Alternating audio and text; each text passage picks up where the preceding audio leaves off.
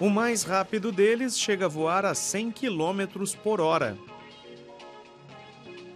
Drones voam em feiras de tecnologia e chamam a atenção de empresas de vários setores. É um mercado que está decolando.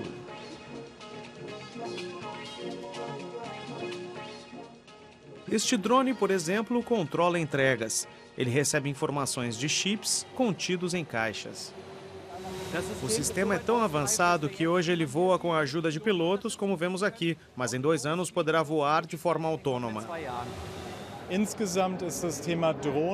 Os drones existem há muito tempo e já se firmaram no mercado. Com isso, podemos dizer que o uso civil superou o uso militar, que predominava na última década. O que está acontecendo agora é uma explosão e avanço da tecnologia em todo o mundo, indo em direção a modelos de negócios.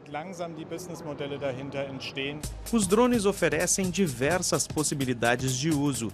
Eles podem ajudar a proteger o meio ambiente, por exemplo, analisando poluentes, medindo superfícies e observando canalizações. Esse modelo vem da Suíça. Ele não passa desapercebido à noite. Foi criado para fazer publicidade em eventos esportivos. Está acoplado a um balão a gás hélio.